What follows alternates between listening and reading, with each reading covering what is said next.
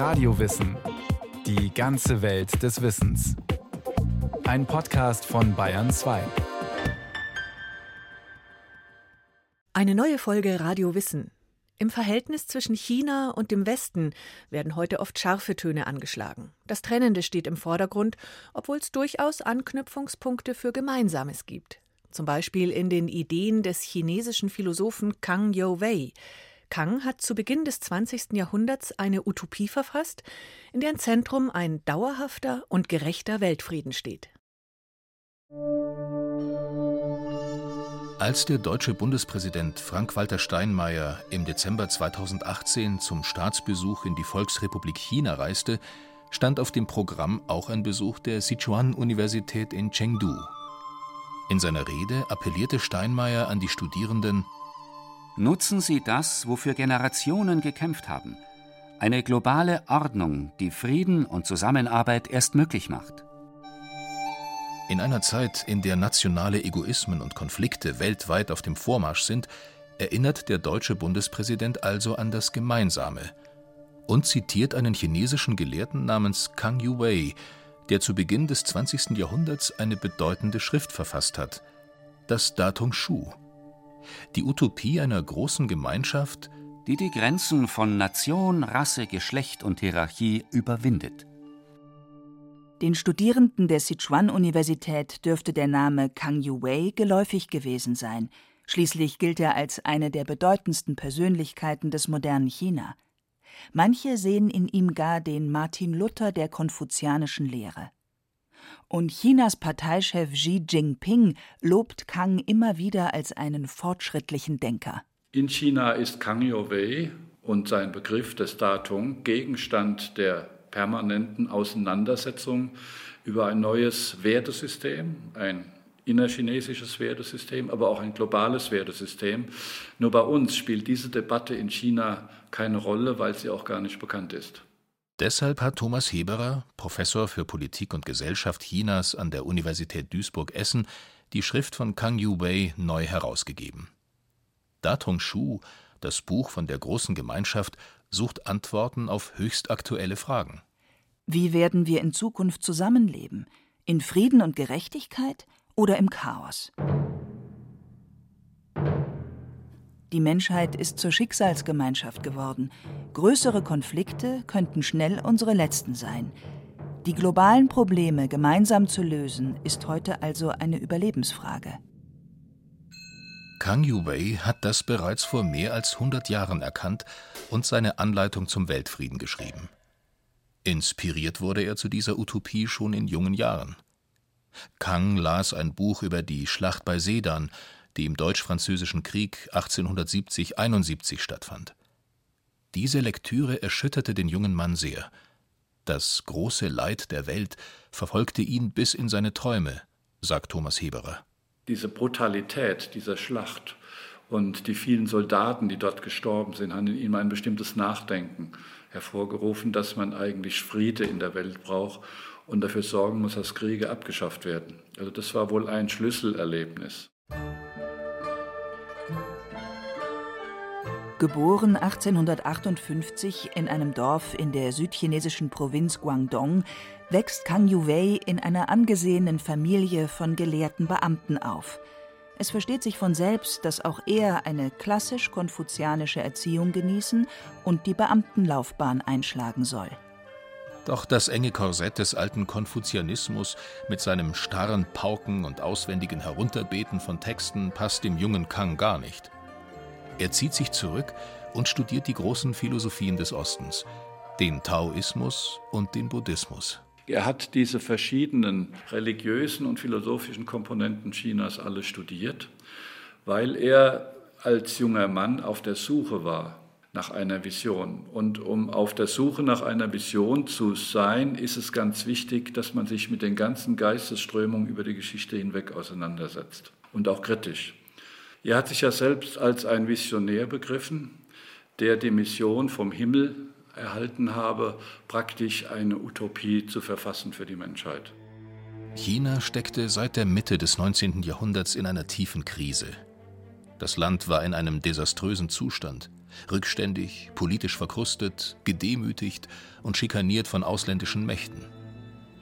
Nach einer Reihe militärischer Niederlagen gegen England, Frankreich, Japan und Russland war klar, China brauchte ein umfassendes gesellschaftlich-politisches Reformprogramm und eine weitreichende Vision. Kang Yuwei sollte zu einem Vordenker dieses Reformprojekts werden. Er schlug zum Beispiel vor, den Konfuzianismus als Kirche neu zu organisieren und zur Staatsreligion zu machen. Diese Idee kam ihm von Europa. Der Staat in Europa zuständig für Recht und Ordnung und die Kirche für die Moral. Das war bei uns getrennt. In China gab es keine Kirche, da war der Staat für alles zuständig, für die Moral und für die Aufrechterhaltung von Recht und Ordnung. Und dass er wahrscheinlich gesehen hat, es funktioniert besser in Europa und wir brauchen eine Institution, die identitätsstiftend wirkt, Sinn gibt und auf der anderen Seite auch diese Moralerziehung wahrnehmen kann. Dass der Staat sich konzentriert auf die Aufgaben, die eigentlich seine Kernaufgabe sind, nämlich die Aufrechterhaltung der Ordnung. Kangs Idee einer konfuzianischen Staatsreligion wird auch heute wieder ernsthaft diskutiert in China, sagt Ostasien-Experte Thomas Heberer. Zu Lebzeiten jedoch wurde Kang Yuwei dafür von jungen Intellektuellen kritisiert, dass er die alte Lehre reformieren wollte. Konfuzius war für Kang nämlich keineswegs jener Reaktionär, der für die Rückständigkeit Chinas verantwortlich war. Man müsse ihn halt nur als Reformer lesen und verstehen, meinte Kang Yuwei. Kangs politische Reformideen stießen im ausgehenden 19. Jahrhundert für kurze Zeit auf allerhöchstes Interesse. Der Kaiser selbst begeisterte sich dafür. Aber dieser Kaiser, Guangzhou, war politisch schwach. Und so folgte auf den kurzen Frühling der Hunderttagereform bald eine neue Eiszeit. Die konservativen, reformfeindlichen Kräfte am Hof setzten sich durch und schlugen unerbittlich zurück. Und sie haben diese Reformer verhaftet. Kang Youwei und Liang Qichao ist es gelungen, nach Japan zu fliehen. Die meisten dann sind hingerichtet worden darunter ein Bruder Kang Youweis. Er war dann bis zur Revolution von 1911-12, Ende der Kaiserdynastie, nicht mehr in China, sondern in Japan und hat auch andere Länder bereist, vor allem Länder, in denen Auslandschinesen gelebt haben, um zu werben für sein Reformprogramm für die Zukunft Chinas. Kang Yuwei bereiste fast alle Kontinente, war in über 60 Ländern, allein elfmal in Deutschland. Als er in München sein erstes Bier trank, war er nachhaltig begeistert. Vom Geschmack, den Trinksitten und von den großen Gläsern. Erstaunlicher mag erscheinen, dass Kang auch das damalige politische System Deutschlands gut fand. Das konstitutionelle Kaiserreich erschien ihm offenbar fortschrittlich, verglichen mit dem damaligen China. Für die Zukunft jedoch waren Parlamentarismus und Demokratie für Kang die erstrebenswerten politischen Ziele weltweit. Denn Kang dachte nie nur an China, sondern immer an die ganze Menschheit. Vor diesem Hintergrund schrieb er 1902 einen ersten Entwurf von Datong Shu. Intellektuell beeinflusst war seine Utopie nicht nur von alten östlichen Traditionen, sondern auch von modernen westlichen Denkern wie Immanuel Kant oder Karl Marx. Dazu kommen noch Gedanken des Darwinismus und vieler japanischer Wissenschaftler, sagt Thomas Heberer. Kangs Kosmos ist ein Sammelsurium von Ideen unterschiedlicher Epochen und Weltgegenden. Und auf diese Weise hat er eine Utopie für die Menschheit entwickelt. Das finde ich noch etwas Besonderes, weil Chinesen auch heute sich in der Regel primär befassen mit der Entwicklung Chinas und relativ selten mit der Entwicklung der Menschheit. Wo soll die Menschheit hin? Für Kang steht das Ziel fest. Zum Datong soll die Menschheit eines fernen Tages gelangen. Dieses Datong, sagt Thomas Heberer, könne man übersetzen mit große Gemeinschaft oder große Harmonie. Im Grunde ist es eine uralte Idee vom paradiesischen Zustand des Friedens, die die ganze philosophische und politische Geschichte Chinas durchzieht. Bis heute. Kang Yuwei beschreibt seinen Fahrplan zum Weltfrieden in zehn Einzelschritten. Er beginnt mit dem Leiden der Welt und der Fähigkeit des Menschen zu mitleiden. Ren, das chinesische Wort für Mitmenschlichkeit, ist ein zentraler Begriff in Kangs konfuzianisch geprägter Utopie. In einem ersten Schritt seien die großen und kleinen Egoismen zu überwinden, zugunsten einer staatsbürgerlichen Gesinnung. Aber dabei darf es nicht bleiben. Deshalb erklärt Kang im zweiten Teil des Buches, wie man die nationalen Grenzen abschafft und die Welt zur Einheit bringt. So etwas geht natürlich nicht von heute auf morgen. Kang Yuwei denkt in langen Zeiträumen und bedient sich dabei der alten konfuzianischen Vorstellung von den drei Zeitaltern. Sie sind die Generallinie auf dem Weg zur großen Gemeinschaft. Im ersten Zeitalter der Unordnung gibt es noch Einzelstaaten, die ihre nationalen Egoismen durchboxen. Chaos und Krieg herrschen auf der Welt. Aber es kommt zu ersten Bündnissen und internationalen Konferenzen. Voraussetzung für den künftigen Frieden ist eine konsequente weltweite Abrüstung. Im zweiten Zeitalter der Festigung des Friedens und der Gleichheit entwickelt sich die Weltgemeinschaft dann weiter. Neue Gemeinschaftsstaaten, Gemeinschaftsregierungen und Parlamente werden gegründet. Erste Territorien werden einer Gemeinschaftsregierung unterstellt. Im dritten Zeitalter des ständigen Friedens und der völligen Gleichheit wird die große Gemeinschaft dann vollendet. Staaten und Grenzen sind abgeschafft, es gibt nur noch den Weltstaat. Und die Erde wird von einer Gemeinschaftsregierung verwaltet. Keine Monarchen mehr, keine Präsidenten oder Geschäftsführer. Nur noch Gesetze, die von Parlamentariern erlassen werden. Die Exekutive erledigen dann Verwaltungsbeauftragte. Und alle wichtigen Angelegenheiten werden durch Mehrheitsbeschluss entschieden. Wie man die Klassenschranken abschafft und alle Menschen gleichstellt. Auf dem Weg zum irdischen Paradies müssen auch Stände, Privilegien und Hierarchien abgeschafft werden. Mit dieser rechtlichen Gleichheit aller Menschen geht er weit über den traditionellen Konfuzianismus hinaus. Dessen streng hierarchisches Denken ersetzt Kang Yu-wei durch seine Reformidee einer konfuzianischen Staatskirche, meint Thomas Heberer. In dieser sind grundsätzlich alle gleich. Herausgehoben werden nur diejenigen, die sich durch ihr Verhalten Meriten verdienen.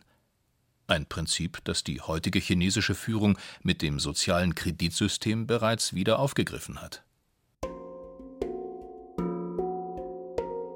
Das problematischste Kapitel in Kang Yuweis Datong Shu behandelt die Abschaffung der Rassenschranken. Kang ist hier ganz ein Kind des 19. Jahrhunderts, in dem Darwinismus und biologisches Denken weit verbreitet sind. Kang ist zwar alles andere als ein Rassist, doch in Kategorien der Rasse zu denken, ist damals ganz normal gewesen. Nach reiflicher Überlegung hat Herausgeber Thomas Heberer entschieden, dieses Kapitel nicht ganz herauszunehmen. Auch wenn manches in heutigen Ohren seltsam klingt, etwa wenn Kang zur Überwindung des Rassismus vorschlägt, die Weltbevölkerung durch Vermischung praktisch zu Weißen zu machen dass man vielleicht nachdenken kann, ob man nicht durch ständige Vermischung die Rassen so weit angleicht, dass es keine Diskriminierung mehr gibt. Das ist ein gewagtes Vorhaben, weil das kann auch sehr leicht in Totalitarismus umschlagen. Heute würde man sagen, ja, warum kann man das nicht, indem man die ganze Diskriminierung beseitigt und die Menschen aufklärt, dass äh, schwarze, weiße, gelbe, braune gleichberechtigt sind und dass es keine Unterschiede, Rassenunterschiede gibt ja nur im Kopf und nicht in der Realität. Das Recht des Menschen auf Unabhängigkeit ist ihm vom Himmel übertragen worden. Und auch den Frauen stehen gleiche Rechte zu. Man beachte das Jahr, in dem Kang Yuwei das postuliert hat. 1902 war die völlige Gleichstellung der Frau durchaus noch eine revolutionäre Idee, nicht nur in China. Und auch heute ist diese Forderung nur in den allerwenigsten Weltgegenden tatsächlich verwirklicht. Die Schranken zwischen den Geschlechtern müssen abgeschafft werden, schreibt Kang. Ebenso die traditionelle Form der Ehe. Der Gelehrte fordert stattdessen eine Art Versuchsehe auf Zeit. Wenn einer der Partner nach einem Jahr erkenne, dass man nicht zusammenpasst, könne man sich wieder trennen. Ohne Scheidung und großes Trara. Noch moderner erscheint Kangs Haltung zu sexuellen Beziehungen.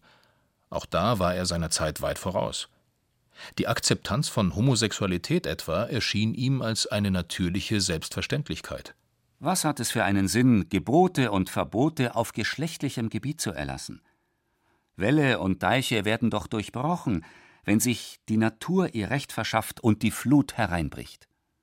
Ist erst einmal das Zeitalter der großen Gemeinschaft angebrochen, schreibt Kang, brauche die Gesellschaft ohnehin keine Strafen und Gerichte mehr. In jenem Zeitalter werde dann auch sexuelle Freizügigkeit herrschen, zumindest für Erwachsene ab dem 20. Lebensjahr. Wie man familiäre Schranken abschafft und wie die Menschheit ein Volk des Himmels wird. Auch das ein revolutionärer Gedanke. Denn in China war das Korsett der traditionellen Familie zu Kangs Zeiten noch besonders eng. Ganz oben thronte der Patriarch, der Älteste der Sippe, der alles bestimmte. Männer, die es sich leisten konnten, durften sogar mehrere Ehefrauen haben. Ganz am unteren Ende der Hierarchie standen die Schwiegertöchter. Absoluter Gehorsam gegenüber den Höheren und Älteren war gefordert. Ein starres System also, zu dessen entschiedenen Kritikern Kang Yubei zählte. Wie man durch eine gemeinschaftliche Regelung der Erwerbsverhältnisse einen einheitlichen Lebensstandard schafft. Kang Yuweis Vision der weltweiten großen Gemeinschaft basiert auf konkreten ökonomischen Vorstellungen. Wobei im Wirtschaftsteil seiner Utopie ganz deutlich Ideen von Karl Marx durchscheinen die Industrieproduktion vergesellschaften, das Privateigentum an Produktionsmitteln abschaffen und stattdessen Planwirtschaft. Dass diese im 20. Jahrhundert im Systemvergleich krachend scheitern würde, konnte Kang noch nicht wissen. Eines aber war ihm klar: Herrschen weiterhin Ungleichheit und Unterernährung, wird ein friedliches Zusammenleben der Menschen langfristig nicht möglich sein. Daher Kangs Forderung nach gemeinschaftlicher Agrarwirtschaft und gemeinsamem Bodenbesitz. Eine Idee, die in China in den vergangenen 2500 Jahren immer wieder auftauchte, sagt Thomas Heberer. Weil man gesehen hat, immer wenn der Boden wieder in Privateigentum übergeht, dann verarmt ein großer Teil der Landbevölkerung. Es gibt Aufstände, Rebellionen und jede neue Dynastie hat den Boden neu an die Bauern verteilt, gleichmäßig. Und diese Idee wollte Kang auch in China wieder realisieren, Gemeineigentum an Boden und jeder kriegt eben sein eigenes Stück Land, das er bewirtschaften kann für die Verbesserung der Lebensbedingungen. Wie aber wird ein Weltstaat eines Tages aussehen, der nach den Prinzipien Frieden und Gleichheit regiert wird? Es muss in jedem Fall eine einheitliche Weltsprache geben, schreibt Kang Yubei, und ein einheitliches und gerechtes Verwaltungssystem. Dazu wird die Welt in Planquadrate eingeteilt. Jedes Planquadrat wird ein gemeinschaftliches Selbstverwaltungsgebiet. Es richtet Gemeinschaftsinstitutionen ein und verwaltet die Landwirtschaft, die Industrie und den Handel in öffentlicher Regie. Die alltäglichen Probleme werden also nicht von oben, von der Weltregierung gelöst, sondern von den Menschen vor Ort. Das kann nur auf der lokalen Ebene entschieden werden und deswegen war die Idee grundsätzlich erstmal im Allgemeinen gut, zu sagen, unten gibt es starke Autonomie, Selbstverwaltung aber es gibt eine Weltregierung, die eben die globalen Probleme lösen muss. Und die sollen sich auch nicht ins Gehege kommen. Dafür gibt es Parlamente, die stufenweise nach oben gehen und wo immer Vertreter der einzelnen Planquadrate, dann der Großregion und so weiter sitzen, die mitentscheiden, wie die Weltregierung agieren soll. Ein föderaler, demokratischer Weltstaat, der dauerhaft Frieden und Gleichheit bringt. Diese menschenfreundliche Vision ist vermutlich ein Projekt für die fernere Zukunft – aber der Utopist Kang Yu-wei geht sogar noch weiter. Er fordert eine Ausdehnung der allumfassenden Güte und Liebe auf alle Lebewesen. Tiere zu schlachten und zu essen. Für Kang ist das ein Zeichen von ethischer Rückständigkeit und in Zukunft nicht mehr denkbar. Die Menschen werden einmal den Fleischgenuss verabscheuen, wie sie auch das Schlachten von Haustieren abgeschafft haben. Die Haustiere werden dann als Dienerschaft betrachtet. Man wird sie nutzbringend einsetzen aber auch pflegen und Zuneigung zu ihnen gewinnen. Die Fesseln des Leidens abzustreifen und den Menschen materiell und sozial zu einer höheren Glücksstufe zu verhelfen, im Einklang mit allen Lebewesen. Es ist ein großes Projekt, das Kang Yuwei da skizziert. Trotz vieler Details ist seine Utopie aber keine konkrete Handlungsanweisung, meint Herausgeber Thomas Heberer. Das Datong-Shu ist mehr als Impuls gedacht, als Denkanstoß. Ihm war auch klar, dass man das so nicht eins zu eins umsetzen kann und dass es zu seinen Lebzeiten sowieso nicht mehr geht, sondern dass es eine, einen Diskurs auch mit dem Westen auslösen sollte, dass man überhaupt die Fragen mal diskutiert. Und dass er vielleicht Anregungen geben. Man legt ein Programm vor und sagt so, jetzt sagt mal bitte, was ihr dazu meint und ihr könnt andere Ideen einbringen, so entwickeln wir das weiter. Ich glaube, das als Anregung gedacht und nicht als ein Ziel, das alle jetzt äh, gemeinsam Schritt für Schritt erreichen müssen. Als Kang Yu-wei 1927 im ostchinesischen Qingdao stirbt, hat er das Manuskript seines Buches längst fertiggestellt, aber nicht veröffentlicht. Erst 1935 wird das Datum Shu der Öffentlichkeit zugänglich gemacht. Zur Zeit der Kulturrevolution in den 1960er und 70er Jahren war Kang als reaktionärer Konfuzianer verpönt. Sein Grab wurde zerstört, seine Schriften verboten. Erst seit den 1980er Jahren sind Texte wie das Datong Shu in Chinas Buchläden wieder erhältlich. Heute gibt es nicht nur ein Kang Yu-wei Museum in Qingdao, sondern vor allem eine höchst lebendige Diskussion der Ideen des großen Reformers und Philosophen bis hinauf in die obersten Etagen der Partei und Staatsführung. Was aber kann der Rest der Welt von Kang Yu-wei und seiner Utopie heute lernen? Zum einen, meint Thomas Heberer, sind viele Forderungen Kangs immer noch unerfüllt, etwa die Gleichberechtigung der Frau, die Abschaffung von Hunger und Krieg. Und zum anderen zeige das Beispiel Kang Yu-weis, dass nicht nur der Westen aufgeklärte Geister hervorbringt. Es entsteht immer der Eindruck, die Chinesen sind ein homogenes Konglomerat. Oben entscheidet der Führer und sonst sind sie keine Querdenker, keine Freidenker, sondern machen, was der Staat sagt. Und das ist so nicht richtig. Und es gibt eine lebhafte Diskussion in China und es gab die schon immer in der chinesischen Geschichte. Diese Ideengeschichte und ihre Denker gilt es zu entdecken. Für einen Dialog der Kulturen auf Augenhöhe damit wir künftig nicht nur über machtpolitische Gegensätze und ökonomische Bedrohungen sprechen, sondern über gemeinsame Werte und Ziele der gesamten Menschheit. Höchstwahrscheinlich hatte Bundespräsident Steinmeier dieses globale Miteinander im Sinn, als er im Dezember 2018 den großen Philosophen Kang Yu-wei zitierte und an die Studierenden der Sichuan-Universität appellierte: Die Zukunft, die vor ihnen liegt, wird kein Einzelner, kein Volk, keine Nation für sich allein gewinnen. Die Zukunft wird nicht im Kampf jeder gegen jeden liegen.